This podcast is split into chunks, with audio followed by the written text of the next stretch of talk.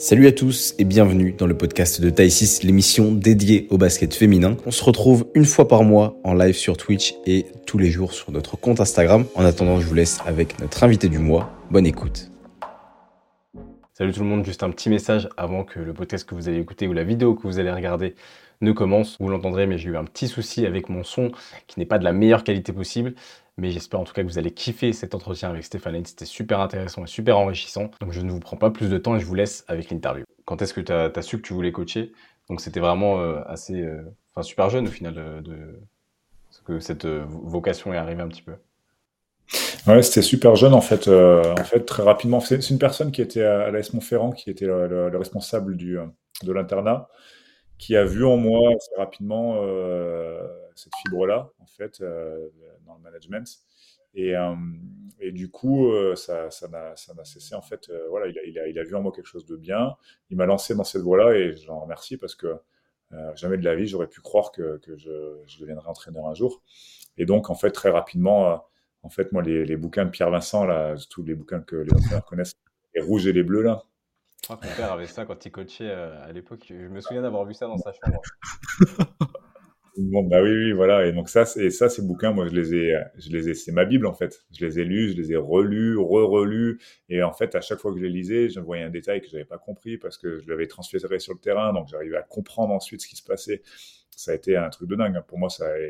Et puis, euh, et puis après, petit à petit, je me suis documenté un peu plus euh, et, je suis allé voir. Et, euh, et j'étais tout jeune parce que j'avais 13-14 ans, donc à l'âge où en internat on rentre après euh, chez ses parents le week-end. Moi, je demandais à ma mère de pas venir me chercher pour que je puisse passer le samedi après, mais le dimanche à la salle. Donc, euh, j'adorais aller voir les, jeunes, les jeunes s'entraîner, jouer, tout ça. Donc, ça me plaisait. Ah, c'est beau, c'est beau. Ouais, c'est clair, c'est ouais, comme quoi, vraie vocation. C'est très beau. Et du coup, toi, après ça, tu pars, euh, tu pars du côté de la Bretagne, du côté de, du côté de Trégueux. Euh, je sais qu'aujourd'hui, mmh Trégueux, bah, du coup, l'équipe, euh, l'équipe 1, elle joue en, NF2. Est-ce que, est-ce qu'à l'époque, ça jouait aussi en NF2 et comment justement est arrivé ce changement, je dirais, de région? En fait, au moment où, où j'ai le refus de, de l'AS Montferrand pour, pour gérer l'équipe 1, et, j'avais un projet en fait sur tout le club. Je, décide de, prospecter un peu plus large et de discuter sur à l'époque Basket Inforum marchait très bien. Et, euh, donc je, vais pour prendre euh, des renseignements. Euh, et puis il y a ce club de Trégueux qui me dit ben nous on est amateurs à 100%. on ne sait pas ce vers quoi on va, mais à l'époque il y avait un club qui s'appelait Ploufragan qui était en N2 aussi qui et, euh, et, donc, ils me disent, on récupère des joueuses et on a envie de faire un gros projet, euh, quelque chose de bien. Est-ce que, est-ce que tu nous accompagnes? Donc, je suis allé les voir. Euh, quand je suis arrivé là-bas, au début, je me suis dit, wouh. Et puis, j'ai adoré, en fait, ce que j'ai vu parce que j'ai vu un club, c'est la première des choses, moi, pour laquelle j'entraîne, c'est que j'aime partager. Et j'ai vu un club avec beaucoup, beaucoup de bénévoles. Et, très bien accueilli. Et pour moi, ça a été, ça a été une vraie révélation. Et je me suis dit, ben, s'il y a autant de, euh, de, de, personnes pour œuvrer autour du club, plein de, plein de fourmis ouvrières. Il n'y a pas de raison que ça fonctionne pas. Donc, j'ai eu envie de faire confiance à la structure et, et je les ai rejoints quand elles sont à l'époque en PNF, du coup. D'accord. Ok. Voilà. Donc, il y, a du, il y a eu du schéma un peu depuis, du coup. Ouais, ouais, parce que en fait, on est euh, quand je fais des ergents en PNF, l'objectif c'était de devenir semi-pro assez rapidement, donc on, on, monte la première année. Euh, on monte en N3 et on se dit, bon, on a fait un bon boulot, qu'est-ce qui va se passer? Et finalement, on monte de nouveau en N2 l'année qui suit. Euh, et puis, euh, et puis la troisième année, ben, ça se passe très bien et on est à une victoire des playoffs pour la remontée en N1. Et puis finalement, on n'est pas qualifié pour les playoffs pour un goal average pour un panier. Donc on refuse donc cette montée, on peut pas jouer cette montée. C'était, ça a été la plus, la première grosse déception euh, de ma carrière, on va dire. Euh, et, euh, il s'avère que l'année d'après, bon, on retravaille et puis finalement, on est dans le du classement, mais n'est pas de montée. Et puis je sens que des filles à ce niveau-là, il y avait des filles qui, avaient pris beaucoup de place dans, le club aussi.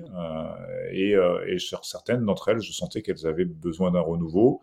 moi, je sentais que j'avais fait aussi mon travail ici, donc je fais le choix de partir.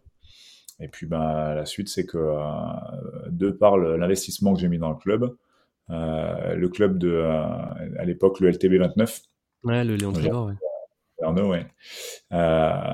me retrouve, se retrouve en fait à, ne plus avoir d'entraîneur et, et, se dire bon, on n'a pas beaucoup d'argent. Payer un entraîneur, ça coûte cher avec des avec de l'expérience. Et est-ce qu'on n'irait pas sur un jeune entraîneur qui a envie de travailler dur? Et, et en fait, sous le conseil de, de pas mal de personnes que je que je salue aujourd'hui, qui qui ont finalement décidé de le, à l'époque le, le LTB euh, me propose de venir les rejoindre. Voilà. Donc un jeune entraîneur pour pouvoir mettre un peu plus sur les joueuses du coup, c'est ça, c'est que du coup, bah, t'arrives au Léon Trégor, tu, tu prends la, tu prends le, je dirais le, la suite des rênes de, de Franck, Franck Simon que, que je connais bien, et euh, c'est vrai que bah voilà, c'est Franck, il a fait aussi un gros travail, c'est-à-dire que le club, euh, le club arrive bah très très vite, euh, voilà, pareil en, en semi-pro. justement, toi, qu'est-ce que tu viens chercher du coup, bah au LBB du coup, qui, qui devient le Landerneau Bretagne Basket en 2015, quel est, quel est le projet de club, quel est le projet justement qui te plaît quand, quand il t'appelle? Bah, déjà, la première chose, c'est que moi, il faut pas se mentir, je suis un entraîneur de, de N2 euh, au tableau N2 et on me propose de la Ligue 2. Aujourd'hui, faut être, euh, faut, faut, être complètement fou pour refuser. Donc, euh, moi, j'y vais en me disant, ben, ça va être compliqué. En plus, on me signe un an. Les négociations ont été épiques à l'époque sur, sur mon contrat parce qu'ils savaient pas trop sur quoi. J'ai eu quatre coups de fil pour me dire, mais si on te propose ça, est-ce que tu l'acceptes? Oui, j'accepte. Et si on te propose ça, est-ce que tu l'acceptes? Oui, j'accepte. J'accepterai de venir pour le SMIC, il n'y a pas de problème, aucun problème. Voilà, donc pas exactement passé comme ça, mais voilà, les, mes propos ont, ont été ceux-là. Parce que pour moi, c'est une opportunité et je me suis dit, bon, en fait, quand tu es jeune, et c'est ce que je, je cesse de, de, dire aux personnes, c'est quand tu es jeune, en fait, il faut pas penser à l'argent, il faut d'abord penser à, à prouver, en fait. Euh, pour les coachs, c'est complètement vrai. Euh, bien souvent, on espère avoir quelque chose sans que. Donc, quand on a une opportunité, on se met à fond dedans et puis on accepte un contrat précaire de, de 10 mois ou euh, s'il le faut, euh, au SMIC s'il le faut, et puis on prouve en fait. Et puis moi, j'étais jeune, donc j'avais j'avais 24 ans. Donc 24 ans sur la Ligue 2, j'étais le bébé de la division. Hein. Purée, c'est vrai. Donc, euh, donc, donc, voilà, et donc le projet il me plaît parce qu'ils veulent monter en ligue féminine, parce qu'il y a une salle qui va se créer à Landerneau à l'époque. Donc euh, le projet il est hyper excitant en fait pour moi. Donc euh, je me dis si ça fonctionne ici, ma carrière, euh, ma carrière est lancée en fait. Et, et, voilà. Donc en plus on reprend un club qui qui avait fait de bons résultats, mais qui euh, qui avec un petit budget malgré tout. Euh, euh, Franck avait fait, euh, Franck Simon avait fait beaucoup en fait avec un petit budget, mais c'était compliqué le, le, maintien quasiment chaque année au final. C'est ça. Et donc, euh, ouais, c'est ça. Et donc, le challenge était gros. Voilà, j'ai passé beaucoup de nuits blanches, mais mais j'avais envie de le, de, de, le relever. Ouais, forcément. Comme les quand partagés, pour un, club comme, comme Landerneau, t'étais servi quoi au final. Moi, j'ai vécu de, super années à Landerneau. Franchement, j'ai adoré euh, ce que j'ai fait. J'ai été très, très bien entouré.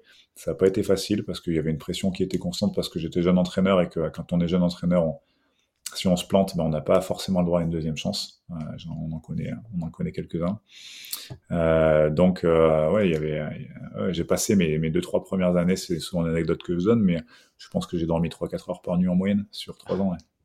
Donc, ah ouais. parce que il fallait se mettre au niveau. Parce que moi, aujourd'hui, euh, je suis un, je vais pas dire que je suis autodidacte, mais je suis, je suis un travailleur, je suis un, je suis un besogneux parce que j'ai pas été joueur de haut niveau. Euh, j'ai joué en N3 maximum, j'ai fait mes années KD France, Mini France, enfin, comme beaucoup.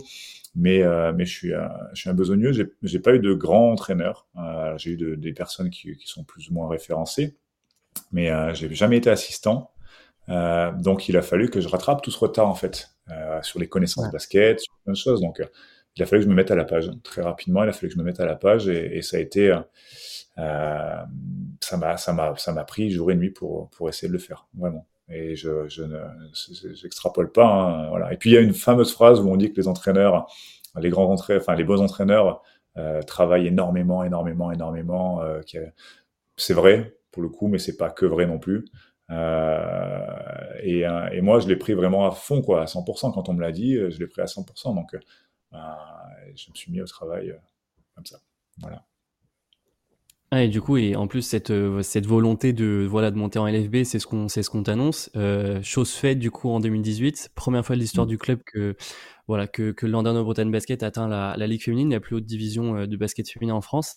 Ça a été quoi le process euh, pour arriver jusque-là? Euh, Tu nous as dit, voilà, tu, tu as passé des nuits, des nuits blanches, etc. C'est quoi le process pour non seulement pour la montée, mais déjà pour aussi atteindre ce niveau en général? Bah déjà, c'est de réussir à construire un effectif qui, qui dans le temps, reste cohérent avec des joueuses qui, qui s'intègrent au club. Parce que nous, déjà, il y a une chose, c'est que quand j'ai commencé à entraîner, on alternait entre Landerneau et Pléberg-Christ. Faut savoir que le club, c'est Pléberg-Christ, à la base, un, petit village euh, avec si peu d'habitants qui arrivent à, à, jouer en Ligue 2. C'est incroyable. Ce qu'ils ont fait, c'est incroyable. Et puis, ils ont eu l'intelligence derrière de se rapprocher de Landerneau en disant, nous, on n'a pas assez. Euh, il faut, nous, si on veut voir plus grand, il faut qu'on travaille ensemble. Aujourd'hui, on peut dire que c'est pas fréquent. Et en fait, eux, ils l'ont fait euh, vraiment hein, de manière intelligente. Et puis, euh, petit à petit, le, projet a, muté, a bougé à, à Landerneau.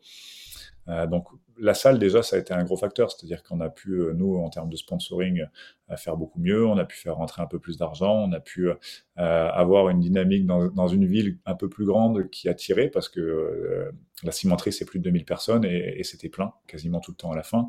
Donc, il y a un engouement qui s'est créé. Il y a un public euh, qui s'est créé. Le public, c'est important pour le coup. Et on a réussi à fidéliser des joueuses qui étaient, pour certaines, déjà fidèles, Marie Butard, on a eu Pauline Littard, on a eu, on a eu euh, Maud qui est, qui est aussi une, une bretonne. Euh, donc il y a, on a réussi vraiment à faire un effectif qui est, qui petit à petit, au, fil, au fur et à mesure, au fil des années, a réussi à être ultra compétitif. Et, et dès la deuxième année, en fait, la première année, on, on fait une saison qui est correcte. Euh, on, on, bidouille un peu parce que le règlement à l'époque de la Ligue 2 autorisait à changer que peu de joueuses, 4.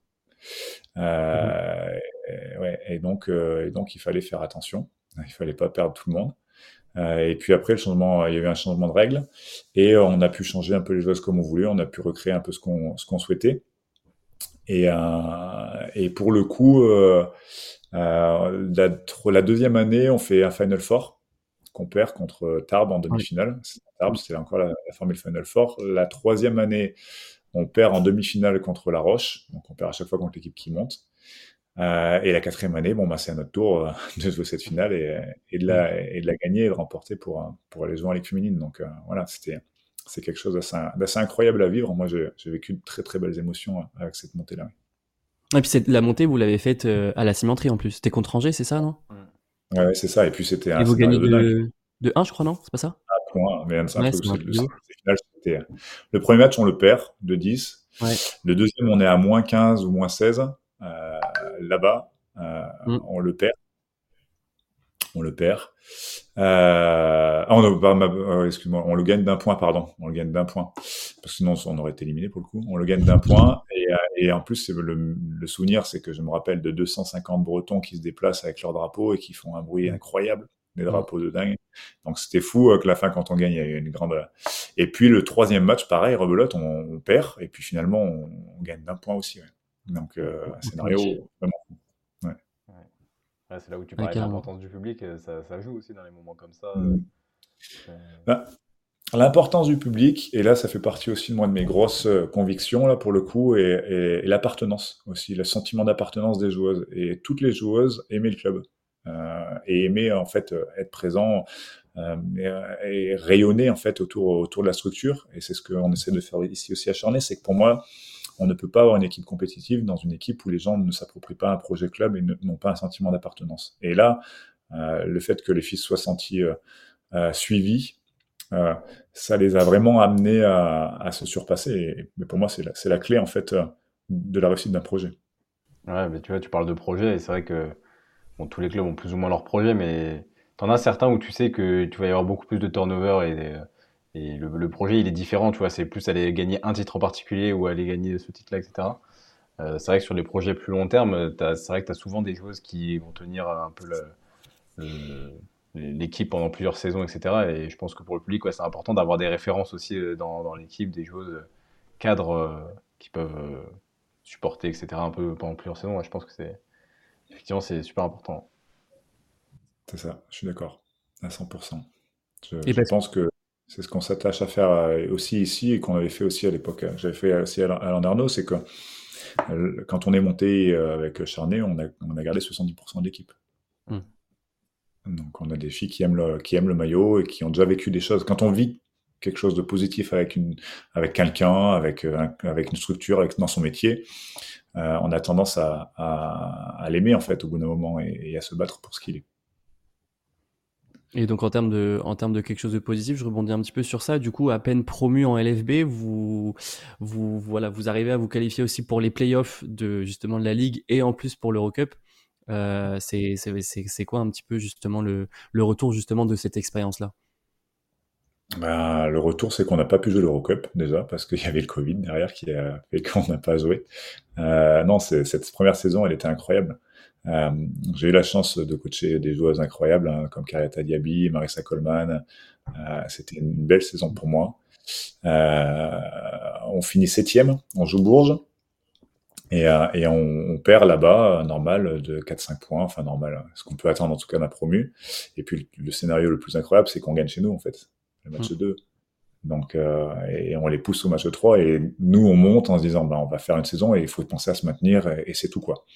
Et finalement on se retrouve à pousser Bourges en quart de finale au match 3. Bon, euh, l'histoire ne, ne, racontera pas qu'on a pris 25 ou 30 là-bas, mais, euh, mais on l'a fait. quand même poussé au match 3, c'est ce qu'il faut retenir. C'est ça. C'est ouais, ça, oui. Et du coup, deux saisons, deux saisons de, de je dirais de Sud marquées dans, dans le top 8. Euh, et suite à cette saison, euh, enfin suite à, à, ces saisons-là, une saison du coup plus compliquée en 2020-2021, marquée par du coup par le Covid. Ton aventure, toi, elle s'arrête du coup au, au LBB. Euh, quels enseignements tu tires de voilà de, ces, de toutes ces années au club, tant sportivement dans ta façon de coacher, qu'humainement, comme tu nous as parlé, comme les personnes que tu as pu rencontrer et avec qui tu as pu travailler? Moi, moi, j'en tire que du que du positif en fait. J'ai beaucoup euh, gagné en expérience sur sur ce que c'est qu'un club euh, dans son ensemble en étant à, à Landerneau. Euh, J'ai vécu de belles choses et, et, beaucoup de bons résultats, même si, euh, comme tu dis, la dernière saison est un peu moins bien, même si à Noël on est quatrième. Mmh. Le moment où j'annonce mon départ pour Montpellier, euh, on est quatrième et à partir de ce moment-là tout, est, tout est parti un petit peu de travers. donc, je, je, pense que j'ai appris à gérer une annonce un peu comme celle-ci parce que je trouve que l'annonce a été euh, pas forcément très bien gérée de, pas mal de côtés euh, dans ce cas-là. Et puis moi, ma concentration était peut-être un peu différente aussi sur la structure. Donc, euh, ça, là-dessus, j'ai appris.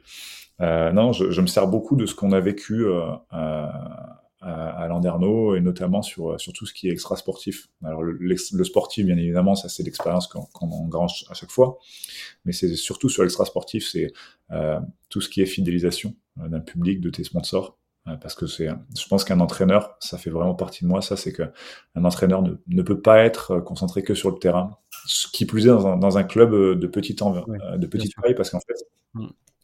euh, on dépend de plein de choses. C'est-à-dire qu'en tant qu'entraîneur, on voudrait plus d'argent, on voudrait pour nos, pour nos joueuses, on voudrait plein de choses, mais on n'est pas forcément prêt à le faire en fait.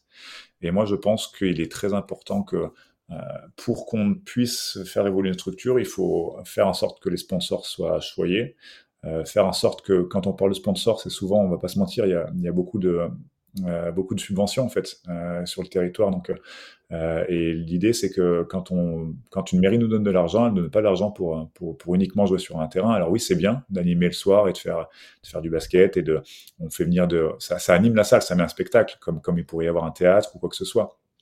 Mais il y a une autre chose, c'est qu'on se doit rendre, se rendre utile, d'utilité publique en fait. Et, euh, c'est ce que c'est ce que j'ai appris là-bas à Landerneau, euh, notamment euh, faire en sorte que les écoles euh, puissent, euh, puissent pratiquer le basket le, vendredi, parfois avec un public handicapé, pour comprendre que la mixité est importante, voilà, et ainsi de suite. Donc moi, j'ai appris beaucoup de choses là-dessus et sur ce domaine-là avec, avec nos sponsors à l'époque, et surtout apprendre, alors ça c'est quelque chose que j'ai toujours aimé faire, mais prendre soin de nos bénévoles, euh, parce que souvent, euh, ben, dans des clubs comme Landerneau au début, maintenant c'est un peu différent, mais Charnay aussi ici, ben, il y a peu d'employés extra basket. Et finalement, ce sont des bénévoles. Et les bénévoles, c'est c'est du temps bénévole. C'est du temps où, il se passe rien pour eux, en fait, à part euh, apprécier le moment présent, en fait. Et donc, euh, la chose sur laquelle j'essaie je, de, de, capitaliser, c'est de me dire que si je veux faire des événements de qualité, si on veut faire des événements de qualité pour nos bénévoles, pour les sponsors, donc ce qui nous rapportera de l'argent, finalement, c'est un cercle vertueux. Mmh. Euh, eh ben on a besoin que euh, on a besoin que les bénévoles soient aussi investis en fait là-dessus. Mais quand ils sont investis, on peut pas juste leur demander d'être euh, de faire le travail euh, parfois de l'ombre et, et de pas les remercier en retour. Donc euh, donc voilà, il y a tout ça qui se met en place et c'est ma vision de, de ça et c'est ce que j'ai appris pour moi à Landerneau. Ouais, mais c'est vrai que c'est enfin les clubs c'est tout un écosystème et c'est intéressant là les FB je trouve parce que tu as tellement de de strates différentes dans les mmh. l'organisation des clubs. Et moi, c'est ce que j'essaie de montrer aussi un peu avec la série que je fais. Mmh. Euh, parce que oui, quand on va aller peut-être à Bourges, bah, la salle, oui, les derniers cris, tout est voilà. Euh, et comme à Charnay où le COSEC est bah, beaucoup plus petit, où il va y avoir des travaux qui vont être faits. Euh, mm. C'est aussi intéressant de voir ça et de montrer les gens qui, qui sont impliqués, je trouve. Euh, je voulais juste revenir sur un truc, tu as parlé de l'annonce qui a été faite en décembre, etc., de, quand tu es parti de... Euh, Qu'est-ce que tu penses, toi, de ce timing dans le, dans le basket féminin? Euh, qui, est, qui est, je trouve, moi, pourri, enfin, ouais, comme ça, mais c'est-à-dire que, tu sais, les joueuses, euh, tu sais, euh, à la mi-saison, où elle va être l'année prochaine, euh, et effectivement, je me, on se pose la question de sur la, est-ce que tu arrives à être focus euh, complètement sur ta saison ou est-ce que tu penses déjà après de il faut pas te blesser, etc. Tu vois ce que je veux dire? Ben, tu es obligé de penser à la suite un petit peu tout le temps. Hein. Tu vois, là, aujourd'hui, on, on, est, on est euh, fait en janvier et le, le, le, recrutement a déjà commencé, en fait. Ouais. Mm. Hein, l'idée, c'est de réussir à conserver les joueuses qu'on souhaite conserver le plus tôt possible. Euh, réussir à faire, voilà, c'est le plus important.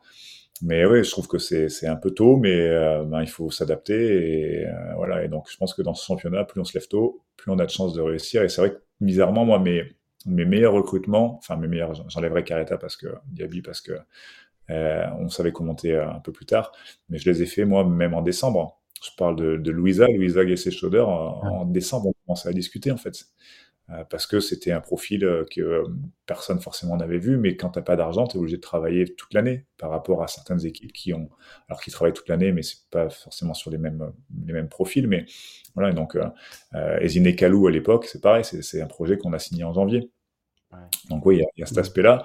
Après, pour le coup de Montpellier à l'époque, je pense que c'était un peu compliqué parce que euh, Wany prenait ma suite. Alors, il a été, euh, j'ai une entière confiance en Wany. Il a été incroyable euh, aussi là-dessus. Et c'est un ami et, un peu plus même.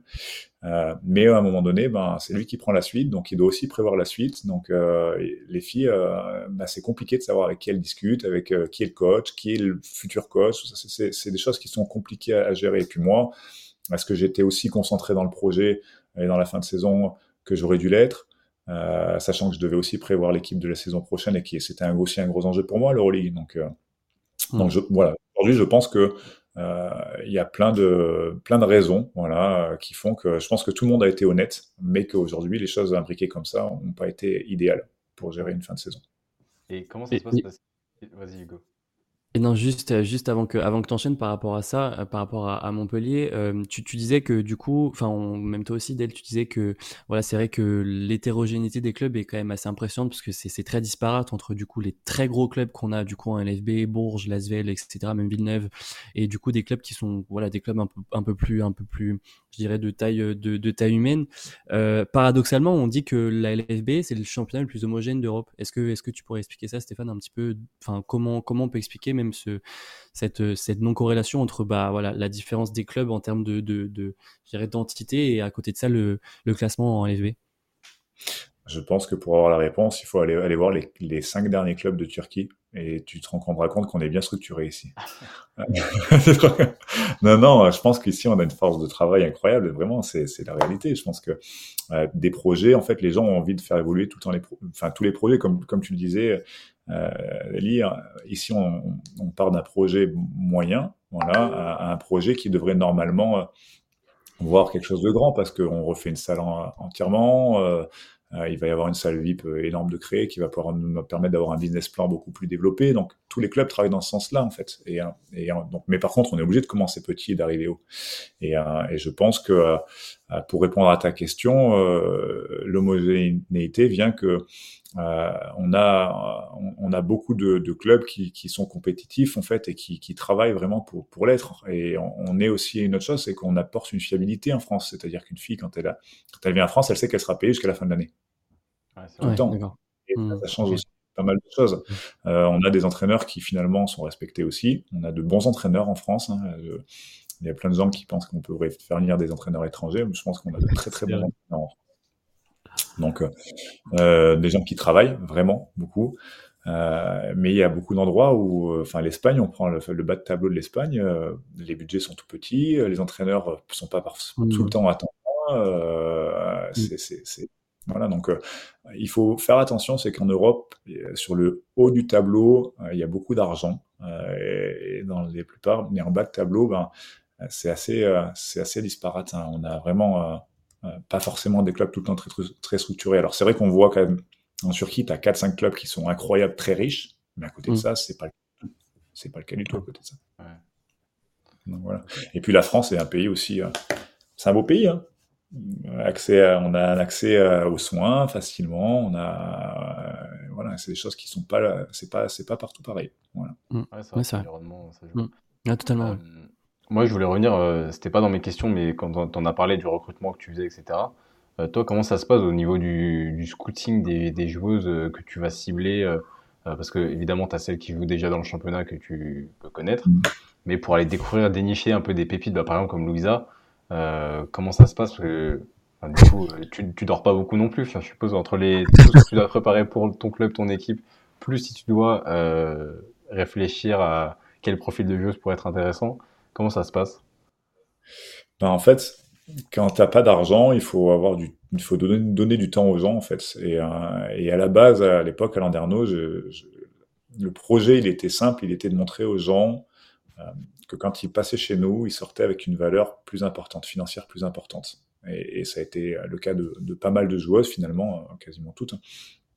Euh, et, pour ça, en fait, il fallait être disponible et se montrer vraiment disponible pour les entraînements individuels. Donc, j'ai pris une quantité incroyable de rebonds dans ma vie. Euh, en tant qu'entraîneur de ligue féminine, euh, j'ai pris beaucoup, beaucoup de rebonds. Je, voilà, je sais qu'il y a Rachid aussi qui aime beaucoup passer de temps sur le développement et, ce qui fait que pour moi, il a beaucoup de réussite euh, et que les gens s'investissent dans le projet. Je pense que c'est l'une des clés, c'est qu'à un moment donné, il faut, il faut pouvoir répondre au projet de la joueuse, en fait. Et, et, et quand une fille vient ici, on a un projet qui est club, mais pour moi, il peut pas passer euh, par-dessus le projet de la joueuse. Euh, et donc, on, essaie de travailler dans ce sens. Et donc, en fait, pour répondre à ta question, il y a des agents qui nous font confiance là-dessus, euh, sur le fait de, se, de, de, de, s'entraîner correctement, beaucoup. Et puis, il y a une autre chose, c'est que je travaille staffé moi tout le temps. Je je, je sais pas sais pas faire seul euh, pour plein de raisons. C'est que je pose toujours plein de questions et j'ai besoin d'avoir l'avis des gens. Euh, c'est une faiblesse et une force à la fois, mais j'ai besoin d'avoir de l'avis des gens et, parfois même de personnes qui voilà ma femme par exemple je l'écoute beaucoup sur le basket. parfois, elle me dit des choses incroyables, parfois, et, parfois des choses qui, ont beaucoup de sens parce qu'elle elle suit finalement depuis, depuis quelques temps le, basket maintenant. Donc, euh, mais euh, voilà, je suis staffé et donc euh, j'ai toujours bossé avec un préparateur physique parce que pour moi, je pense qu'on peut pas faire sans. J'ai toujours travaillé avec un, un, assistant qui faisait du développement individuel, beaucoup. Euh, donc là, j'avais eu Wani euh, en, en, LFB à Landerneau, qui est, pour moi est très très bon dans le développement individuel aussi. Ici, j'ai Fabien Lenovis, qui est, qui je trouve vraiment euh, très très performant, euh, qui prend du temps à, à, rechercher et qui prend du temps pour les filles. j'ai ici, on a une préparatrice mentale donc en fait, euh, les gens, on vient ici, on est staffé en fait. On a un staff médical qui, qui est qui est qu'on a qu'on a fait grandir, qu'on a fait évoluer sur le, pour être euh, pertinent. donc aujourd'hui, on a on a un podologue, on a un, un, ostéo, on a quatre kinés, on a un médecin, on a on a une, une food thérapeute, on a on a de la réflexologie plantaire, euh, et ça, c'est à l'accès à la journée, en fait. Et, et, le, et dans certaines structures, aller voir le kiné, c'est deux fois maximum dans la semaine. Nous, c'est deux fois minimum dans une semaine. C'est-à-dire que si elle veut aller voir tous les jours le mmh. kiné, elle peut prendre rendez-vous tous les jours, c'est pas un problème. C'est des choses qu'on voit pas forcément au final de l'extérieur. Euh, vu qu'on voit pas le staff euh, complet, enfin, on se dit il y a pas un staff énorme du côté de Charnay, mais au final, tout l'environnement qui a été créé autour, effectivement, est super intéressant. Quoi on, emmène tout pour le fait. Je pense qu'un entraîneur, euh, c'est un créateur de contexte. C'est-à-dire que euh, je pense pas être forcément bon dans. En tout cas, je suis pas meilleur que les autres. Ça, c'est une certitude. Euh, par contre, je, fais tout pour créer un contexte qui emmène au travail. Et une fois que le contexte est créé, en fait, les gens souvent s'imprègnent de ça et se mettent au boulot. ici, à Charnay, on le voit pas forcément. Comme tu dis, c'est quand tu vois quand tu arrives quand tu arrives au COSEC, tu te dis bon ouais, c'est vrai que ça, ça t'emmène pas à te dire euh, je vais faire du basket de très haut niveau là. Euh, mais par contre, moi, mon objectif, c'est de le créer ce contexte-là en fait, en le mettant en place. Et finalement, les filles en ont oublié la salle. Mmh. Euh, qui, pour moi, alors moi, dans cette salle. Hein. C'est pour ça que ne pas en refaire une autre, mais rénover celle-ci me plaît vraiment. Mmh. Mais on on a réussi à créer un contexte de travail qui fait que les, les filles se mettent dedans. C'est des trucs tout bêtes, mais Bourges, il n'y a pas besoin de leur expliquer parce que c'est acté, c'est inscrit. C'est un club mythique au point où tu sais que quand tu y vas, il y a un contexte qui fait que tu, tu dois travailler. Acharné, tu peux te poser la question. Souvent, tu viens, ben, il y a des étrangers qui peuvent se dire, je viens pour me montrer, pour faire mes stats et partir. C'est pas ce qui nous intéresse. Donc, euh, on amène un contexte un peu différent. Voilà. Ouais, c'est intéressant parce que du coup, ça joue beaucoup. Euh, le coach, il est pour beaucoup, quoi, parce que c'est effectivement euh, toi qui es un peu à la, à la, tête de ça et qui va emmener tout le monde euh, dans cette direction-là. pour revenir un peu sur la suite de ton parcours, donc tu as évoqué le fait que tu partais de Landerneau pour pour l'At Montpellier, où tu as du coup préparé toute l'équipe qu'on avait vue sur la saison qui suivait. Mm-hmm. Et il y a eu cette décision un peu lunaire que personne a, trop compris avec la nouvelle euh, équipe dirigeante du BLMA qui est arrivée, où ils ont mis euh, un terme à votre collaboration avant qu'elle ait commencé, ou enfin, de manière concrète, on va dire, sur le terrain.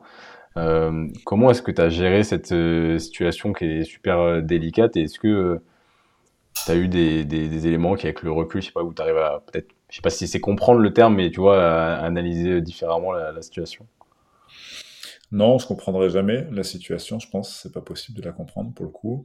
Euh, maintenant, c'est leur choix. Euh, ils ont fait leur, ils ont fait leur choix, c'est, pas le problème. Moi, le seul truc, c'est que j'ai tendance à pas trop regarder en arrière et à me dire euh, quelle est la suite. Et donc, ça a été vraiment le réflexe que j'ai. Et, et, et, l'enseignement que j'en ai tiré, c'est de me dire, c'est surtout le, plus dur, ça a été pour ma famille en fait, parce que moi, je savais qu'en allant dans une structure, un grand club, mmh. Et ça peut arriver. Quand on est entraîneur, on sait qu'on peut se faire virer. En général, on, on perd quelques matchs avant ça, mais on, peut se faire virer. Euh, donc moi, à partir du moment où la décision est tombée, ben j'ai pris mes dispositions euh, et puis euh, voilà. Mais le plus compliqué, ça a été pour ma femme qui, qui a appris la mmh. nouvelle dans des, dans des, situations un peu particulières en plus. Euh, donc ouais, c'est protégé. Euh, il faut savoir que j'ai déménagé. j'ai demandé à ma femme de partir rapidement après l'accouchement. Ma fille avait mmh. avait sept jours. Donc à 7 jours, on déménage, on, a vendu notre maison, on a tout ça. Donc, donc le, on avait vendu notre maison, ma femme a, démissionné de son travail. Euh, 7 jours, on est dans la voiture, tout ça. Donc c'est c'est plus par rapport à ça. Et je me dis que ce que ça m'a appris, c'est on fait pas, euh, on n'est pas seul euh, dans ce métier. C'est un métier passion, c'est un métier qui prend toute une vie et, il faut qu'on pense à notre entourage. Et, euh, et, donc ce que ce que j'ai tiré de ça, c'est ça, c'est que euh, le plus important quand on va mal, c'est ceux qui nous aiment. Et, euh, et, donc il faut, il faut en prendre soin. Et aujourd'hui, euh, même à l'époque, même si, si on avait dessiné ensemble, je ne prendrais pas de décision de, de, de, changer de structure ou de rester dans une structure euh, sans en parler avec elle, parce que le plus important, c'est que notre famille se sente bien. C'est ce que c'est ce que j'en tire. Et puis la suite a été euh, six mois, euh, sept mois sans travail. Euh, pas complètement parce que parce que je j'en ai profité pour, pour, pour, pour travailler sur moi beaucoup. Euh, j'en ai profité pour, euh, pour me reposer un petit peu, pour profiter de ma, ma fille aussi, qui du coup euh, était très jeune, hein, parce qu'elle est arrivée, elle avait six jours. Bon, on est reparti, elle avait trois mois seulement au final, deux mois même. donc, donc, donc voilà, donc j'en ai profité pour ça. Et puis les contacts avec avec Charnay ont commencé aussi en janvier, comme on le disait. Donc j'ai commencé un peu à mmh. travailler sur la structure avec eux. une fois que Mathieu Sauvé était au courant de tout, parce que c'était une condition sine qua non pour moi de rentrer dans la discussion, c'est que Mathieu soit au courant. Euh, et, et, et donc, euh, et, et, donc, en fait, j'ai profité de tout ça. Je suis reparti en WNBA avec James Wade à Chicago. C'est quelque chose, dans mon évolution personnelle, c'est quelque chose qui m'a beaucoup aidé. Je suis beaucoup parti aux États-Unis. Euh, donc, la WNBA, la NCA, ça m'a beaucoup aidé dans ma construction et donc ça m'a permis de le refaire.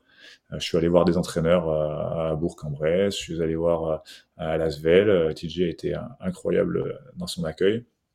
Euh, c'est une très belle personne. Euh, et, euh, et, je suis non voilà, je suis allé voir beaucoup de clubs. Je suis allé voir au Havre le foot, la Ligue 2. Je suis allé un peu au rugby. Je suis allé au handball. je suis allé voir différentes structures pour ah pour faire en sorte que ce temps soit pas un temps perdu en fait.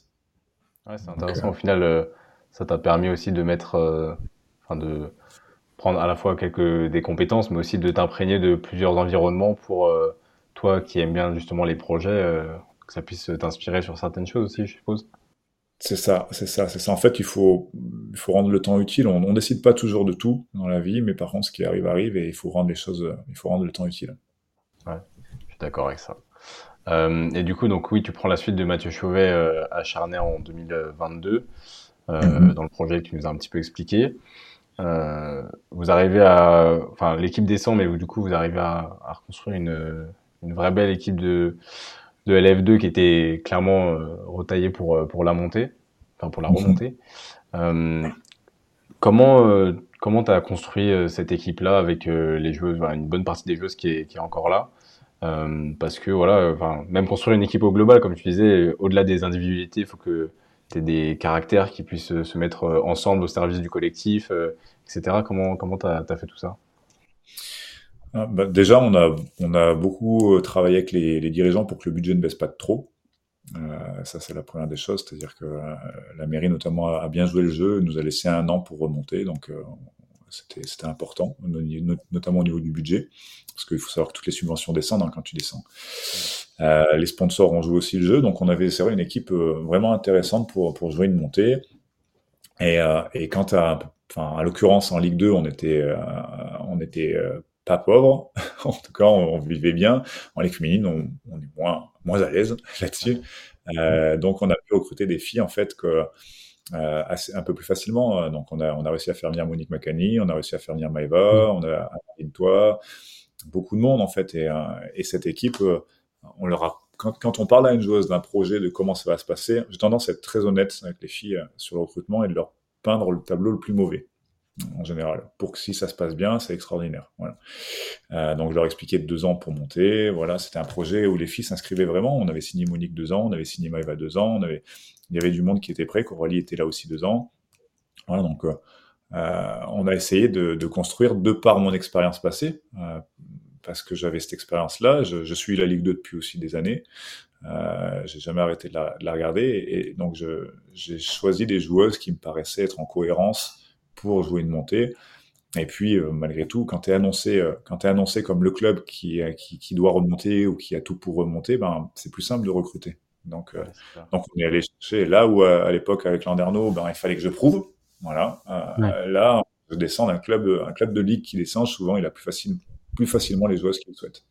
Voilà. Et puis, j'ai bénéficié de mes expériences aussi de ligue féminine et des résultats passés pour pour, euh, pour réussir à faire venir les filles. Donc, euh, donc voilà, donc euh, j'ai eu cette chance de créer un effectif complet où, encore une fois, et je leur ai expliqué que ce serait différent. C'est-à-dire que Mathieu avait une philosophie à lui, moi, elle est complètement différente, pour le coup. Euh, et il a fallu réussir à, ramener tout le monde dans le bateau parce que euh, j'ai expliqué un projet global aux joueuses dans, le même style de, ce, dont on a parlé tout à l'heure. Euh, C'est-à-dire que euh, on va essayer de construire un projet, mais pas un projet où il faut gagner que des matchs, d'un projet où il faut faire grandir un club. Voilà. L'idée, elle n'était pas uniquement de leur dire on va, on va gagner des matchs, on va monter. L'idée, c'était de leur dire on va, on va rendre grand. Voilà. L'idée, globalement, c'était ça. Mais grand, c'est pas que sur le terrain, c'est aussi en dehors. Et en fait, j'ai un groupe euh, pour moi, l'année que j'ai vécue l'an passé, c'est euh, avec celle-ci parce que j'ai gardé beaucoup de joueuses au final. Mais le groupe qu'on a créé à l'époque m'emmène euh, les plus belles années de management de ma vie. En tout cas, le management le plus simple. Voilà, parce que j'ai des filles incroyables. J'ai des filles avec un savoir-vivre ensemble qui, qui, est incroyable. Et ça nous a beaucoup aidé dans la montée et ça nous aide beaucoup aujourd'hui. Donc, donc l'idée, c'était déjà réussir ça. Voilà, et puis il a fallu aussi motiver. Alors, il y, a, il y, a beaucoup de, il y a beaucoup de bénévoles aussi ici. C'est là les similitudes que je vois avec Landerneau. Euh, et euh, mais par contre, des bénévoles qui étaient fatigués parce que quand tu passes trois saisons de Covid, que tu gagnes peu de matchs et que tu finis par descendre, bah, tu es fatigué. Donc pour moi, l'objectif numéro un, non pas que les joueuses, parce qu'il fallait ramener du monde à la salle, il fallait ramener une dynamique, c'était de motiver les bénévoles. Voilà, donc euh, pour moi, le projet, il était double, il était de motiver les bénévoles, recruter des joueuses, euh, de manière à ce que le club en fait reprenne, euh, reprenne euh, un petit peu de, de, l'élan. C'est trop bien. Franchement, cette, vision, je trouve ça. Enfin, même, en fait, je me dis même à la place, euh, effectivement, des bénévoles et tout l'environnement qu'il y a autour, mais pour des joueuses qui sont euh, qui cherchent des responsabilités, etc., de d'avoir ce projet de faire grandir un club, moi, je trouve c'est c'est ce qu'il y a de mieux, quoi, dans une carrière. ça, ça ouvre des, des portes après pour la suite, mais de enfin, juste faire une année dans un club, euh, oui, c'est des choix, mais mm. faire grandir un club, je trouve ça hyper intéressant, quoi. Ah, le club exemplaire pour moi, pour ça, c'est quand même euh, Basketland. Basketland, c'est pour moi, c'est un exemple incroyable de ce qu'ils ont réussi à faire. Et puis avec des gens qui sont restés, qui sont revenus. Quand tu, quand tu vois que Valeriana AI est capable de faire confiance à la structure en disant, ben, moi, je vous explique mon projet, euh, vous le prenez, vous l'acceptez, vous l'acceptez pas, mais euh, voilà, en tout cas, je suis prêt à venir chez vous parce que j'aime le club, parce que je sais que je peux vous faire confiance. C'est incroyable. C'est la plus belle victoire en fait que tu peux avoir en tant que, en tant que club. Et du coup, euh, et du coup, pour revenir un petit peu sur sur cette saison là, du coup, euh, en LF2, euh, vous l'avez vous l'avez largement dominé. Vous avez fait euh, vous avez fait voilà une, une belle finale face à Chartres. Ça n'a pas été facile parce que c'est vrai que Chartres était aussi euh, voilà était aussi entre guillemets un peu pressenti avec vous bah du coup pour monter. On était quand même sur voilà les deux leaders aussi de la, la Ligue féminine 2. Est-ce que tu peux nous faire un petit un petit résumé comment s'est passé un petit peu justement cette bah, cette réadaptation aussi par rapport à la LF2 Est-ce qu'il y a aussi des choses par rapport à la, LFB qui qui changent et de ce que tu as connu du coup précédemment aussi à Landerneau? Euh, la Ligue 2, c'est beaucoup plus structuré, avec des joueuses de meilleure qualité, ça c'est la première chose, avec des coachs qui travaillent beaucoup plus aussi, parce que tous les coachs sont pros, à l'époque c'était pas tout le temps le cas. Euh, donc, euh, donc voilà, ça c'est ça c'est la première chose. Ça a été ça a été un long fleuve tranquille, non, c'est pas le cas du tout, hein, parce que premier match de Coupe de France contre Monaco qui est promu, qu'on voit pas forcément comme une très belle équipe à l'époque. Ben, on perd. on perd là-bas. Donc en fait, euh, gros mal de tête. Toi, tu arrives en plus en disant, ben, euh, je parle à tout. Enfin, tu essaies de redynamiser un club, tu essaies d'amener de l'envie à tout le monde, de, parler. Et en fait, tu rentres avec la défaite dès le début. Donc ça a été très compliqué euh, à, gérer, dans un premier temps. parce qu'en fait, malgré tout, il faut prouver en fait hein, quand tu es entraîneur. C'est comme un sportif, il faut prouver à chaque fois. Donc, ça nous a permis de nous remettre au boulot. Et puis derrière, oui, on a, on a, on a réussi à, à faire une très belle saison et, en fait, euh, on n'a pas réussi à gagner Chartres de l'année, par exemple. On a mm. perdu les deux fois. Euh, et, et, finalement, on se retrouve contre elle en finale, mais on n'avait jamais non plus été au complet contre elle. Donc c'était aussi la particularité. Euh, on fait des matchs qui sont sérieux avec de gros écarts. Le deuxième match contre Reims, on gagne de 47 points, je crois. Euh, ça a été, mais par contre derrière, ben ça a été un peu. Il y, a eu des hauts, il y a eu des bas en fait. C'est-à-dire que pour moi, le plus compliqué, c'est que on savait, tout le monde savait qu'on avait une équipe pour, pour finir champion. Mais il n'y a rien de plus dangereux que ça, en fait. Parce que j'avais aussi des filles qui n'étaient pas abouties du tout. Moi, j'ai Monique, Maïva, euh, pour, pour ne citer qu'elles, ce, sont Coralie. C'était des filles qui étaient qui ont du talent, qui, ont, qui, qui pouvaient dominer la division, mais qui n'étaient pas abouties du tout. Et donc, qui étaient jeunes joueuses avec tout ce que ça emmène en, en termes de de fluctuation de performance. Et parfois aussi de motivation, parce que quand tu es jeune, tu peux te dire on gagne, on gagne, on gagne, c'est top, ça se passe bien. Et puis finalement, moi, ma plus grosse crainte, c'était euh, dans quelle intensité on va, on va prendre ce match-là.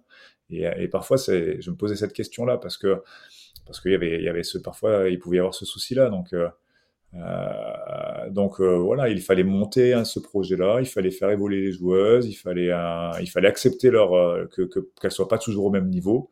Euh, il fallait réussir à voilà, le, projet il était, il était global et puis euh, on s'était donné deux ans pour monter, mais on avait tous envie de monter en un an en fait. Les filles qui avaient signé deux ans, elles se sont pas dit, mais je vais rester deux ans en ligue en fait. En Ligue 2, il fallait monter en Ligue mmh. féminine. Donc, donc ça a été, euh, ça a été plus là-dessus et, et, et, faire comprendre qu'il faut être dans l'intensité parce que la Ligue 2, c'est quand même une ligue d'intensité en fait. C'est ça court mmh. beaucoup, c'est pas toujours les mêmes déplacements, tu, tu, tu regardes un système euh, plein de fois, c'est, c'est, pas toujours le même temps fort et tu, tu te dis mais qu'est-ce qu'il a cherché? Donc c'est, c'est compliqué euh, parfois et puis tu as quelques équipes dont tu citais Chartres, dont Chartres fait partie, qui sont assez structurées, donc qui sont un peu plus faciles à scouter, un peu plus voilà, qui sont des matchs un peu plus euh, on va dire stables.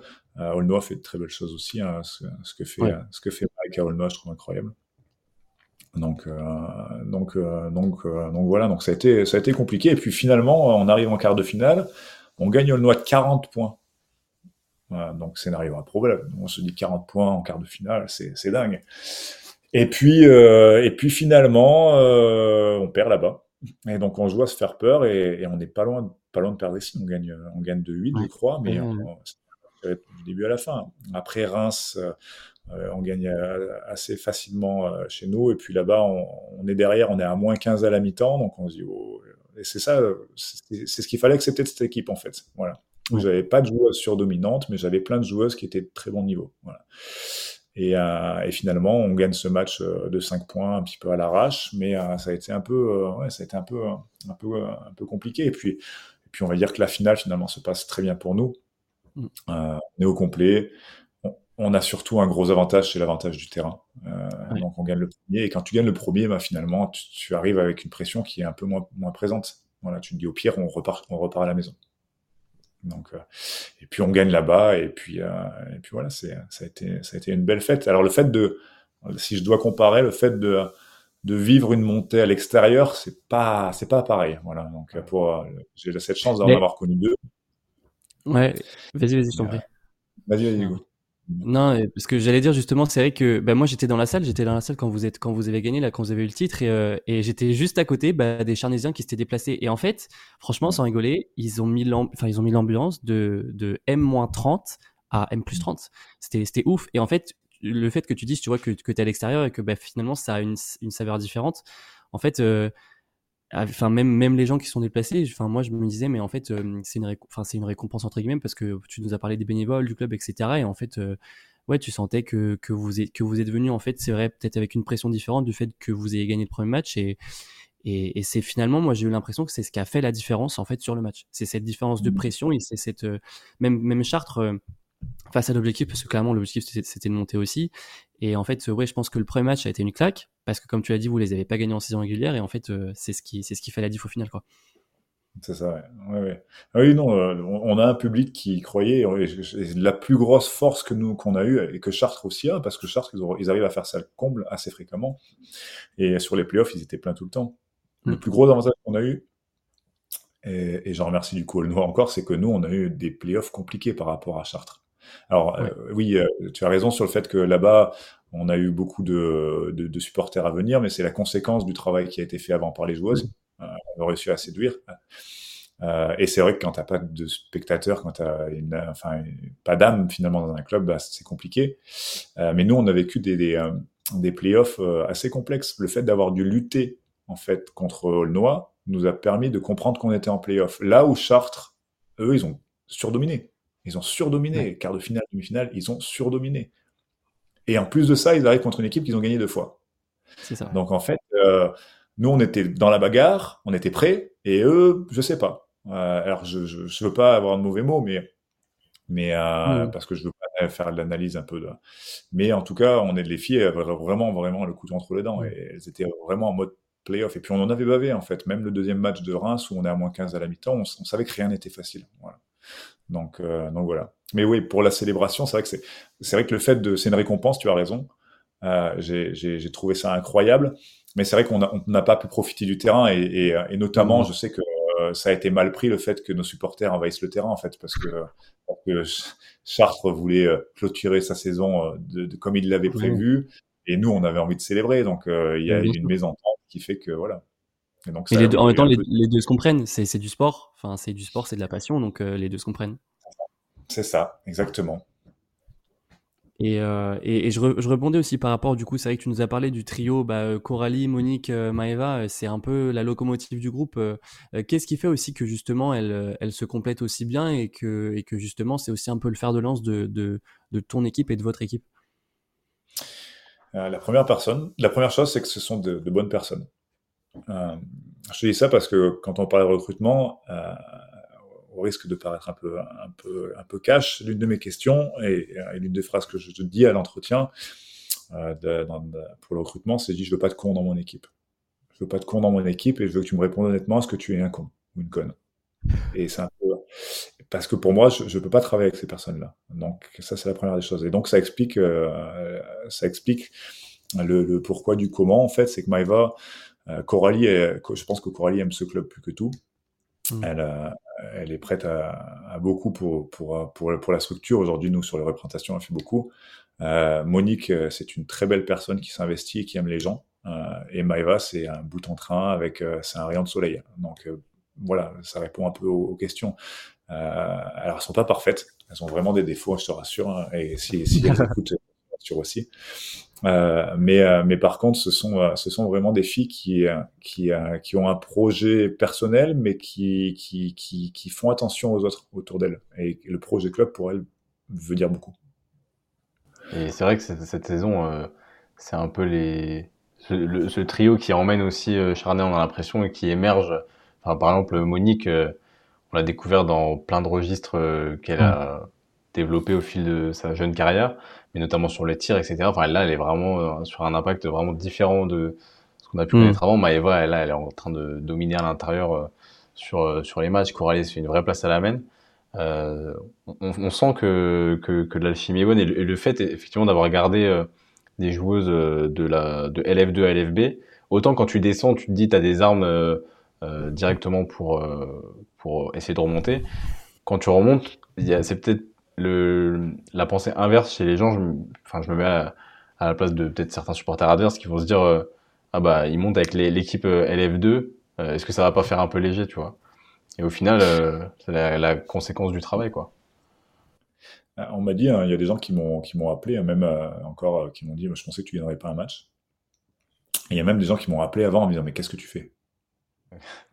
Mais, le problème c'est que on, avait hmm. peu de moyens peu de moyens, et, euh, et on s'est dit en fait euh, le meilleur moyen de réussir, c'est de d'avoir des gens qui s'intéressent au projet. Je prends l'exemple de Kankou, Koulibaly. Est-ce qu'on, oui, c'est vrai, on aurait peut-être pu avoir une Cotonou, une joueuse comme comme Kankou en fait, qui avait peut-être plus de capacité à scorer, une grosse scoreuse, une, voilà, une fille qui veut prouver et se montrer en fait.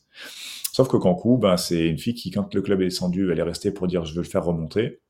Euh, qui, quand elle est remontée, avait une possibilité, des deux trois possibilités, parce que les clubs, et, voilà, a été très intéressés par elle. Elle a dit non, je reste aussi. Euh, nous, on a fait le choix de rester aussi ensemble.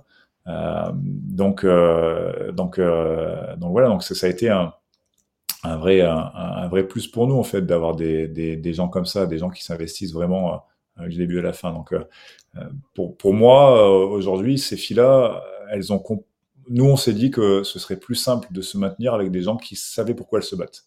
Voilà, c'était l'idée. L'idée, c'est avoir des gens qui savent pourquoi elles se battent, euh, des gens qui vont faire bloc quand il faudra faire bloc. Voilà. Donc l'idée, elle était là, quitte à pas avoir beaucoup d'argent, ben euh, on va là-dedans et on développe et ça nous permet de continuer à développer notre projet extra basket. voilà.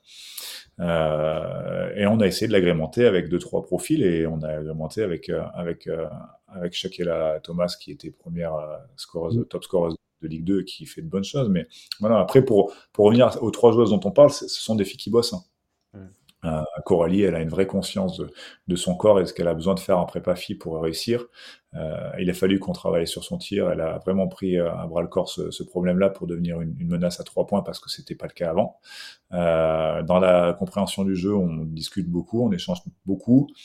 Et Monique et, et, et Maëva, je pense que les gens se, se rendent pas compte de la, de la quantité de travail qu'elles peuvent déployer. Ce sont des filles qui sont euh, une heure avant l'entraînement en train de s'entraîner, euh, qui restent au minimum 30 à 45 minutes après l'entraînement, en fait, donc euh, pour faire du tir. Donc, ouais, on s'est fait comme remarque quand je suis venu mercredi le 17 là. Euh, que Monique a été là avant, qu'elle restait après. On, on s'est dit ça, on s'est dit, en fait, il n'y a pas de secret, quoi. Ouais, y a pas de quand tu travailles quand tu travailles, ça paie. En fait, on a commencé la saison et, à moi avec le plus d'honnêteté possible, en leur disant les filles, euh, on n'a pas le niveau de la ligue féminine aujourd'hui. On est des aujourd'hui en, saison en cumulé, c'était incroyable les chiffres. Euh, en cumulé sur l'équipe, j'avais sept saisons de ligue féminine et en temps de jeu cumulé sur ces sept saisons de ligue féminine pour les filles, j'atteignais, mmh. euh, je crois que c'était 10 minutes de moyenne de temps de jeu. Ouais, ah j'avais seulement deux filles qui avaient eu plus de 6 minutes de temps de jeu en Ligue féminine. Ah ouais. Donc, euh, donc en fait, euh, Elia Kavi, oui, elle a joué en Ligue féminine, mais elle n'avait pas un grand gros temps de jeu. Monique, on peut dire qu'elle a fait une saison, mais voilà. Coralie a fait une saison avec du temps de jeu. Kankou a fait une saison avec du temps de jeu. Euh, Johanna a fait une demi-saison. Et les autres n'ont pas mm. connu. Donc, euh, donc oui, c'était c'était un vrai pari. Ouais. Et donc en fait, je leur ai dit, je leur ai dit, on a on a on s'est beaucoup sensibilisé et je les ai amenés à écrire le projet elles-mêmes en disant le constat c'est celui-ci. Qu'est-ce qu'on en fait?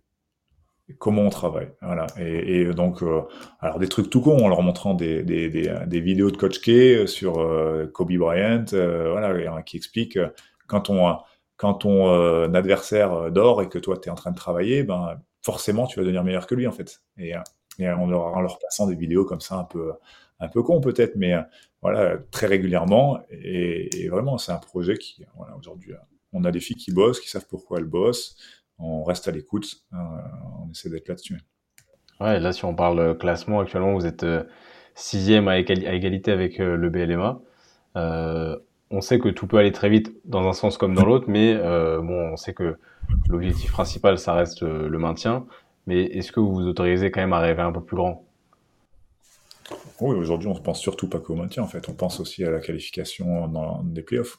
Aujourd'hui, c'est ce qui nous intéresse. On peut pas, on peut pas aller euh, contre ça. Aujourd'hui, il nous faut, euh, sur les trois dernières saisons, il fallait euh, neuf victoires euh, pour être euh, playoffable. Aujourd'hui, on en a sept. donc oui, on se doit d'y croire. Il reste, il reste pas mal de matchs à jouer. On en a quatre à domicile.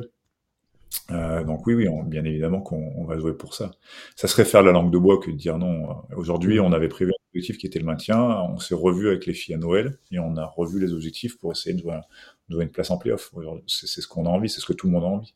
Oui, puis ça drive peut-être encore plus. Euh, enfin, parce que le maintien, c'est, il y a quand même une certaine pression aussi. Là, il y a quelque chose de presque, si vous l'atteignez, c'est que du bonus, quoi. Ouais, ouais. Bah, pour le club, ça serait déjà quasiment historique. Euh, donc, euh, ça serait faire partie de l'histoire et, c'est l'idée de, l'idée de que ce groupe a envie d'avoir en fait dans, le club. Euh, elles veulent écrire cette histoire-là. Et, si jamais tu dois aller chercher plus loin, même pourquoi pas peut-être petite Coupe d'Europe? Bah, Aujourd'hui, en Ligue féminine, playoff égale Coupe d'Europe. Hein, donc, on réfléchit dans, bien évidemment qu'on c'est un scénario qu'on on se dit pas qu'on est en Coupe d'Europe, euh, loin de là.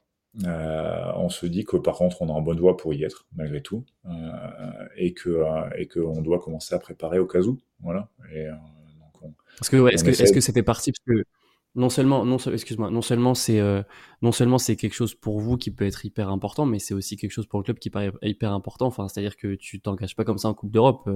C'est faut enfin faut aussi que le club puisse suivre et que et que ce soit aussi un objectif. Est-ce que c'est est-ce que c'est le cas à Charnay ça ne l'était pas en début d'année.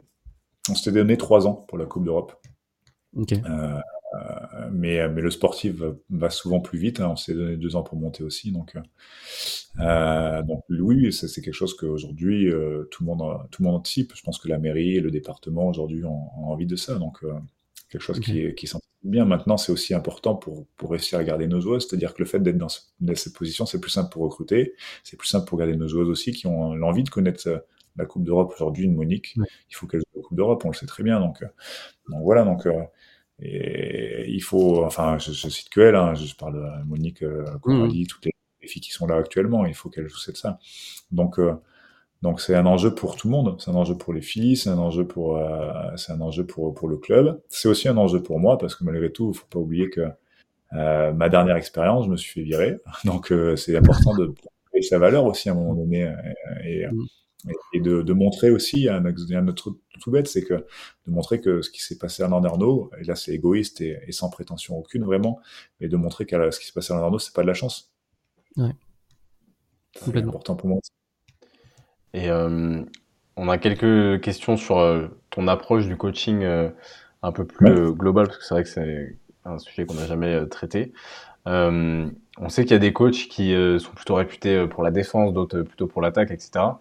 Euh, toi, si tu devais définir ton ADN euh, de coaching, euh, qui est issu des livres de Pierre Vincent, un petit peu?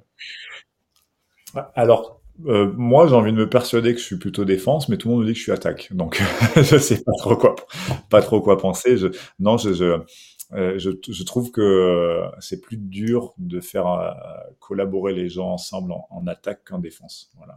donc, je passe plus de temps à faire de l'attaque. Euh, mais de plus en plus, on essaye, euh, j'essaie de réduire euh, ça parce que j'estime que le fait de travailler la défense fait vraiment évoluer l'attaque. Donc, donc voilà, donc je, suis, je suis vraiment dans cette logique-là, c'est-à-dire, hein, je m'explique un truc tout bête, c'est que quand on donne une aide défensive qui est nécessaire pour le coup, on apprend aussi l'attaquant à, réagir plus vite à est-ce que l'aide est bonne. Dans ce cas-là, il faut vite passer la balle. Est-ce que l'aide est pas bonne? Dans ce cas-là, il faut franchir. Et en fait, ça nous permet, de par le travail défensif, d'augmenter notre vitesse de lecture parce que plus la défense est bonne, plus l'attaque va, va devoir s'adapter. Et euh, voilà, ça, on connaît le principe. Mais donc voilà, donc on, essaie d'être, euh, de réduire au maximum. Voilà, maintenant, euh, plutôt que d'attaque ou de défense, je passe beaucoup de temps pendant la saison à scouter. On commence à préparer l'équipe parce qu'on a du temps. On commence à préparer l'équipe, nous adverses, parfois dès le mardi. Hein. Ouais. Donc, donc plutôt attaque, plutôt défense. J'en essaie de répartir au mieux. J'ai pas de. J'ai pas deux. 50-50, ok. Euh, et j'ai vu Alexis qui a posé une question dans le chat et ça fait un peu écho à ce que je m'étais noté. Euh, dans l'interview que j'avais fait avec Coralie, euh, elle nous disait que tu étais un coach qui était très humain. alors ça peut paraître évident comme ça quand on dit un coach, oui, il faut qu'il soit humain parce que c'est du management de mm-hmm. joueurs et de joueuses. Mais tous les coachs sont pas forcément très attachés à la, personnalité et au caractère ah, des, de leurs athlètes, on va dire. toi, pourquoi est-ce que c'est important pour, pour toi? D'abord, je remercie Coralie pour euh, ses éloges parce que j'ai écouté et, ça m'a fait très plaisir. Et en fait, il n'y a, rien de mieux qu'une joueuse, que le témoignage, que le témoignage d'une joueuse pour, pour confirmer ou, voilà. Donc ça, je la, je la remercie déjà. Euh, moi, la première chose que je, enfin, la deuxième chose du coup pour le, le, recrutement que joueuses, c'est que moi, je suis un coach simple, je suis une personne simple. J'aime les bonnes choses de la vie. Euh, et en fait, on a de la chance de faire notre métier, donc euh, si on le fait, autant passer du bon temps. Par contre, j'ai pas de nécessité, j'ai pas envie d'être pote avec mes joueuses, ça m'intéresse pas d'être copain avec elles. J'ai pas envie d'aller manger avec elles. Euh, ça, ça m'intéresse pas. Mais par contre, j'ai envie qu'on soit bien ensemble. Voilà, donc euh, c'est ça. Et, euh, et ça, c'est un, ça c'est sur un point sur lequel ma femme m'a vraiment fait beaucoup évoluer, c'est sur l'écoute. Euh, et je pense que l'écoute c'est la première qualité d'un manager parce que quand on est entraîneur, on est manager. Euh, et, je pense que c'est important d'écouter les gens. Et, euh, et tout à l'heure, je disais que moi, je peux pas euh, prendre des décisions sans avoir l'avis des gens. Et, et, du coup, en fait, les principales concernées, finalement, à donner leur avis, ce sont les joueuses. Maintenant, il faut faire attention pour l'organiser. Ça peut pas être un débat et ça peut pas être une, où tout le monde parle en même temps. On peut pas être là-dedans. Mais par contre, si une joueuse a une idée et qu'elle sait, et qu'elle sait y mettre les formes, parce que une joueuse qui est pas capable, même si le fond est bon, si elle ne met pas la forme, ça, ça marchera pas en fait. Par contre, une joueuse qui est capable de mettre la forme, ben, en fait, euh, pourquoi je ne l'écouterai pas? Si elle, elle, a le droit de pas être d'accord avec ce que je dis, c'est pas un problème. Si par contre elle le fait pas de manière, euh, on va dire, trop ostentatoire, euh, trop, trop marquée, en défiant, euh, voilà, il n'y a pas d'intérêt. Mais, euh, mais j'accepte d'avoir tort sans, sans, aucun problème. Et, et vraiment, je, je, je, pense que quand on s'intéresse au projet des gens, ce que je disais tout à l'heure, bah, ça marche beaucoup mieux. Il se l'approprie en fait. Et, euh, et c'est mon, mon, mantra, il est là-dedans en fait, c'est d'écouter les gens parce que parce que le, qui de mieux pour dessiner un projet individuel que la personne elle-même. Voilà. Et donc euh, le fait de s'intéresser à la personne dans son entièreté. Euh, moi j'ai la chance de connaître les parents de mes joueuses qui viennent régulièrement. On passe du temps à échanger, j'aime bien. Euh, parce qu'ils peuvent m'aiguiller aussi sur leur sur leur fille, comment comment qu'est-ce qu'elle attend, comment comment elle fonctionne, tout ça. Donc, euh, je pense qu'une personne se prend dans son entièreté. Voilà. Et aujourd'hui, c'est pas une joueuse de basket, euh, ça se, elle se prend dans, dans son entièreté. Ouais, t'as raison quand tu dis le autant être bien. Enfin, si vous allez tous faire un, bout de chemin ensemble de, la carrière de chacun et chacune, autant que ça se passe bien. Tu as parlé aussi du, du management euh, que effectivement un coach c'est aussi un manager. Est-ce que pour toi c'est quelque chose qui est euh, inné euh, de d'être euh, vraiment voilà le leader sous toutes ses formes? Et euh, si non est-ce que tu saurais nous donner des tips pour le travailler si c'est pas inné pour toi? Alors la première chose c'est que c'est pas inné et on peut pas être leader tout le temps de la même manière. je m'explique, c'est que j'étais un leader complètement différent à Alain Arnaud parce que j'avais j'avais Wani qui était euh, bah, son mantra, c'est sourire tous les jours. Hein. Donc, euh, mm. donc euh, du coup, il avait ça. Donc moi, je pouvais me permettre d'être un peu plus distant avec les joueuses. Aujourd'hui, j'ai un staff qui est, qui est un peu plus jeune et qui est euh, qui n'a pas la même façon de penser tout le temps, euh, pas pour tout le monde en tout cas. Donc moi, je, je me dois de, de, prendre un peu plus cette partie-là pour avoir cet équilibre. Donc euh, je pense qu'il faut savoir se positionner par rapport à ça. Euh, moi, je suis pas un leader naturel, je pense pas. Euh, j'ai travaillé aussi beaucoup avec les bouquins, ce qui fait qu'aujourd'hui, pour travailler sur, ce leadership, je me force et j'aime maintenant faire beaucoup d'interventions en entreprise parce que ça m'a permis de réfléchir sur mon management. Euh, et l'une des choses que je dis sur la plupart de mes interventions, c'est l'investissement euh, personnel euh, sur, comment manager, c'est-à-dire se former. en France, c'est quelque chose qu'on fait pas beaucoup parce que souvent il faut payer et on a, beaucoup de choses sont gratuites en France, donc on, on le fait pas. Mmh. Voilà, quand il faut payer. Donc accepter de, de payer, puis investir du temps, euh, notamment à lire, à comprendre, à échanger avec les gens, avec les entrepreneurs et ainsi de suite. Donc j'ai passé beaucoup de temps à, à, à bouquiner. Et puis j'ai une femme qui a, qui a, qui a un, master dans le management aussi, donc on a, on a échangé, elle me donne des infos, elle, elle, elle, est responsable des ressources humaines aussi, donc euh, elle, elle, gère aussi du personnel, donc ça nous permet de confronter, d'échanger et tout ça. Donc euh, euh, je pense que c'est l'expérience. Je pense pas que j'étais euh, quand j'étais vraiment pas comme ça quand au début où j'entraînais en pro parce que beaucoup de pression que je supportais très peu, donc j'étais très fermé. Et petit à petit, et ça m'a coûté en fait. Et donc petit à petit, j'ai appris à m'ouvrir. Et puis les gens que j'ai rencontrés, euh, j'ai eu Marie-Julie Levent qui est, qui est assistante aujourd'hui à, à, Chartres, qui, qui m'a beaucoup aidé sur le fait de me détendre un petit peu. Euh, j'ai Wagné par la suite, j'ai Hugo Lambard qui est préparateur physique euh, à Montpellier, qui, qui, qui m'a aussi voilà, permis de, de, me développer. et voilà, donc je pense que les gens qu'on rencontre permettent ça, le travail que l'on fait, et, puis après, il y a ce qu'on est en fait. Euh, moi, j'aime les émotions et j'aime le partage, j'aime les gens. Euh, voilà. Donc, euh, il y a ce qu'on est aussi. Je pense que quand on est manager, il y a plusieurs facettes. Et il faut, le plus important, c'est de savoir qui on est et de pas se travestir. Parce que c'est dur de se travestir et à un moment donné, le naturel reviendra toujours. Et, donc, si on se travestit, on va faire, on va se, on va se tromper à un moment donné. Et, et donc, moi, le plus gros et ça, ça m'a permis justement, euh, après Montpellier, c'est que j'ai fait un gros travail là-dessus, savoir qui j'étais. Qui j'étais, qu'est-ce que je voulais être, euh, et qu'est-ce qui me faisait, qu'est-ce qui m'excitait en fait. Et en fait, il y a des gens qui vont, qui vont être des, des, des bourreaux de, euh, dans la rigueur, dans l'organisation, tout doit être. C'est leur style de management. Euh, moi, le mien, il est, il est pas là-dedans, même si je me force à, à aller là-dedans, mais un petit peu. Mais il faut réussir à prendre un peu de tout. Mais le plus important, c'est de savoir qui on est et, de s'accepter comme on est. Voilà. Et c'est le plus dur, hein, vraiment, hein, c'est le plus dur. Ouais. de prendre un peu de tout et d'arriver à faire le juste mix euh, selon mm. euh, ce qui te correspond, quoi. C'est ça. Mais par contre, pour le coup, vraiment réussir à, être, à être soi-même, hein, vraiment, c'est pour moi important de. Voilà. Et, être à l'écoute des gens. C'est. L'écoute active, c'est le plus important. Ok. C'est impressionnant, je trouve, d'avoir. Euh, que t'aies que t'aies autant de recul par rapport à toi genre euh, je sais même pas si moi je pourrais me dire enfin si si je pourrais me dire les mêmes choses de moi de me dire euh, ouais est-ce que est-ce que je sais vraiment qui je suis ce que ce qui m'anime etc je trouve que c'est t'as enfin t'as une facilité je trouve à faire ça qui est qui est impressionnante. C'est c'est ouf. Mais ce que tu disais en plus tout à l'heure du coup je voudrais rebondir par rapport à ça aussi. Tu disais que euh, du coup, tu es quelqu'un qui, qui, écoute beaucoup les gens, qui demande aussi beaucoup l'avis des gens, parce que du coup, tu travailles staffé, comme tu disais. Euh, et tu disais que c'est une force et une faiblesse. Et pourquoi, euh, pourquoi tu penses que c'est une faiblesse de, justement d'être comme ça je, vais d'abord rebondir sur ce que tu disais sur aujourd'hui le recul. C'était une nécessité de prendre un peu de recul parce que j'étais un, fou de la perfection. Tout devait être parfait, tout le temps. Et en fait, ça me bouffait, ça bouffait mon quotidien, ça bouffait ma famille, ça bouffait les joueuses aussi, euh, parce que parce que j'étais constamment insatisfait. Donc, euh, ce qui m'a poussé à, à, avoir des, beaucoup d'obsessions et, et, voilà. Donc, c'était une nécessité pour devenir meilleur dans mon boulot et meilleur dans une meilleure personne. Voilà. Donc ça, c'est important de, de, de, de, le dire parce que je suis encore jeune et je pense que ce que je pense être va changer, évoluer avec le temps. Mmh. Donc, je changerai.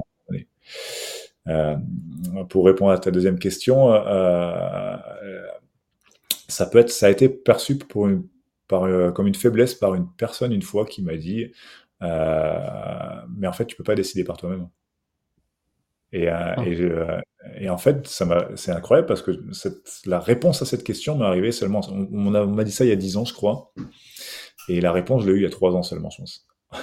Euh, ou en tout cas, je l'ai accepté, tu vois. C'est-à-dire que j'ai accepté que bah ouais, je suis comme il y a des gens en fait, ils demandent pas l'avis parce qu'ils font, s'ils sont sûrs de ce qu'ils font et ça les gens comme ça me fascinent. J'adorerais être sûr de moi euh, comme parce que j'ai aucune certitude par rapport à ce que je pense. Voilà, ça c'est la première chose. et j'adorerais être quelqu'un qui me dit c'est comme ça, je le sais, on avance, c'est comme ça qu'il faut fonctionner. Je suis incapable de faire ça. J'ai tellement peu confiance envers les choix que je peux avoir immédiat, dans l'instinct, que j'ai besoin d'y réfléchir un petit peu. Alors avec le temps, ça se réduit, mais j'ai quand même besoin. Et, en fait, et en fait, je me rends compte que euh, c'est important de prendre l'avis des gens. Le plus important, c'est de ne pas prendre un avis tout, tout fait, tout chaud de quelqu'un et de le resservir. Ce qui est important, c'est que quand tu as pris l'avis de 5, 6, 10, 20 personnes, ce qui ressorte, ce soit quelque chose qui t'appartienne, qui, te, qui résonne en toi, et qui soit parfois un mélange en fait de tout ce que tu as pu entendre en fait. Et, mais au final, le fait d'entendre tout, c'est pas le choix de quelqu'un d'autre, c'est ton choix mais orienté et, avec le, pour, le contre, les risques, les opportunités de, de, ce, de cette décision-là. Voilà. Et puis, j'y vois une autre richesse, c'est que moi qui aime travailler en staff, le fait de partager, ça inclut les gens. C'est-à-dire qu'il n'y a rien de pire pour un assistant que d'apprendre, que de découvrir. Alors que quand tu lui, expliques la problématique, euh, que, tu écoutes ce qu'il a à dire, que tu prends une partie de sa réponse en, disant ça, ça me plaît, on va garder ça, euh, merci. Euh, et ben c'est enrichissant pour la personne aussi en face qui se sent considérée. Et pour moi, c'est important cette notion de considération, de respect de la personne avec qui tu travailles. Donc euh, voilà, parce qu'à un moment donné, tu en as besoin. Des trucs tout bêtes. L'année dernière, je me posais une question sur une vidéo qu'on doit passer avant, avant, avant, avant Reims. Voilà, une mmh. vidéo qu'on avait concoctée pour les joueuses. Et en fait, une fois que tu as la tête dans, dans, le seau, euh, et ben en fait, tu, tu ou dans le jus, pardon, euh, tu, tu, tu, penses plus trop aux petits détails. Et donc, je dis à mon staff, mais quand est-ce qu'on fait cette vidéo? Et en fait, euh, je leur propose deux, trois options. Ils me disent, mais tu te rends compte de l'impact qu'il peut y avoir sur les deux premières options pour les joueuses? Et quand ils m'ont dit, c'était une évidence, en fait. Donc, je pense qu'on a besoin des gens pour nous aiguiller parce que sans ça, j'aurais fait une boulette. Donc, euh, donc, voilà, je pense que j'y vois cette richesse-là. Et justement, si quelqu'un souhaite aujourd'hui devenir coach de haut niveau, quelles sont les, les étapes concrètement? C'est ça, ça, part du coup de l'obtention pardon des diplômes, justement à aujourd'hui à l'acquisition que toi que tu as par exemple euh, de l'expérience que tu as que as que as acquise dans, dans les équipes? Alors pour moi, l'obtention des diplômes c'est c'est une condition sine qua non pour coacher à un niveau. pour moi, c'est pas il faut pas avoir des diplômes pour coacher. C'est tu vois c'est plutôt c'est l'expérience qui te permet de. Euh, si on veut devenir euh, entraîneur euh, de haut niveau, il faut passer du temps à, aller à la rencontre des gens, à voir ce qui se passe, à voir ce qui se fait. Il faut oser poser des questions. Je pense que aujourd'hui, les entraîneurs euh, français ont compris que c'était le partage était important, euh, qu'on se doit de partager tous ensemble. Donc tout le monde, je crois qu'il y a peu d'entraîneurs à mon avis sur la ligue féminine qui refuseraient qu'une personne vienne euh, aux entraînements, vienne poser des questions. Euh, voilà, au contraire, on, moi aujourd'hui, j'ai l'entraîneur de la partie amateur qui vient à tous les entraînements et qui, je pense qu'on est tous ouverts à ça en fait. Mmh. Donc ça, c'est la première des choses, c'est ne pas hésiter à aller voir. Euh, ça demande beaucoup de travail, malgré tout, euh, on va pas se mentir, euh, pour essayer de se forger un, avis, pas des, pas des certitudes, mais un avis, voilà, et essayer de, de maîtriser euh, son, son point de vue, voilà. Et puis après, c'est de pratiquer beaucoup, en fait. Il y a une phrase que j'aime beaucoup d'Einstein, c'est que et, et ça, ça, parle pour beaucoup d'entraîneurs, c'est euh, si on n'est pas capable d'expliquer les choses simplement, c'est qu'on ne le maîtrise pas. Et euh, au début, quand on entraîne, en fait, on, on, a tendance à mettre des mots compliqués sur quelque chose de simple. Et moi, je me rappelle de mes premières séances, je voulais en dire beaucoup, je voulais montrer que j'étais un puits de science, que machin, que je connaissais ça et tout. Donc mes séances, elles étaient horribles. Elles étaient coupées et, et aujourd'hui, ben, le jeu, il doit, quand j'entraîne maintenant, j'essaie de laisser les joueuses aller, jouer, reprendre à la fin, corriger, euh, que les joueuses puissent vivre. Et les messages sont complètement différentes parce que on évolue avec le temps. Donc, il faut accepter aussi d'évoluer avec le temps. Et puis, mon dernier conseil, c'est que euh, un projet, ça se consomme pas, ça se, ça se développe euh, avec le temps. Il faut être patient. Euh, et puis les gens seront capacité de remarquer les efforts qui sont faits euh, tout le temps. Euh, les personnes qui travaillent, en général, on les voit. Et, et, je pense qu'il faut, il faut, il faut vraiment se, se livrer là-dedans et aller chercher ce qu'on veut. Voilà, pour moi, c'est, c'est les conseils que, que je donne. voilà, et puis oui, passer, passer des heures et des heures. Gardez votre sommeil, mais. au moins, au moins 5-6 heures. Voilà. Et du coup, et, on, là, on, tu nous parles, enfin, on parle de voilà de coaching de haut niveau, etc. Et ce sera la dernière question pour ma part. Euh, est-ce que tu aurais un mot, même pour les personnes qui souhaitent tout simplement devenir entraîneur, entraîneuse ou coach, même en amateur? Euh, pour, pour, alors c'est vraiment très différent parce que si c'est pas amateur, pour moi on n'est pas que entraîneur, on est vraiment manager, donc c'est vraiment autre chose. Euh, non, pour, pour moi c'est de se former constamment en fait, euh, réussir à se former constamment, c'est comme euh, c'est comme euh, la médecine, c'est comme euh, dans tous les métiers en fait, il faut il faut réussir à se former constamment, accepter de le faire, accepter d'investir. moi, que je parlais de mon cas personnel, au début, ça m'a coûté beaucoup d'argent d'aller aux États-Unis pour aller voir, d'aller voir des entraîneurs investir sur son, sur son projet, c'est nécessaire. Voilà. Si on a un projet, il faut investir dessus. Alors, encore une fois, pas que de l'argent, euh, mais, euh, mais il faut savoir investir.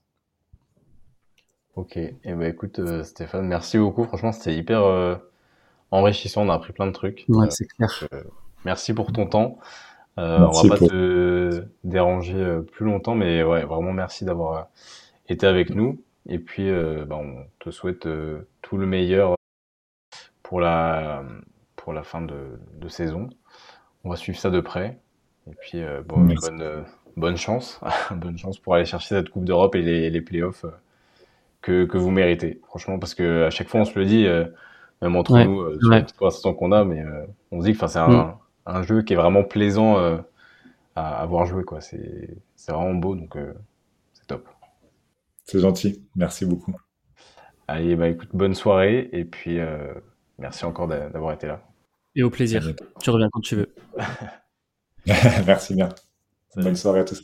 Au revoir.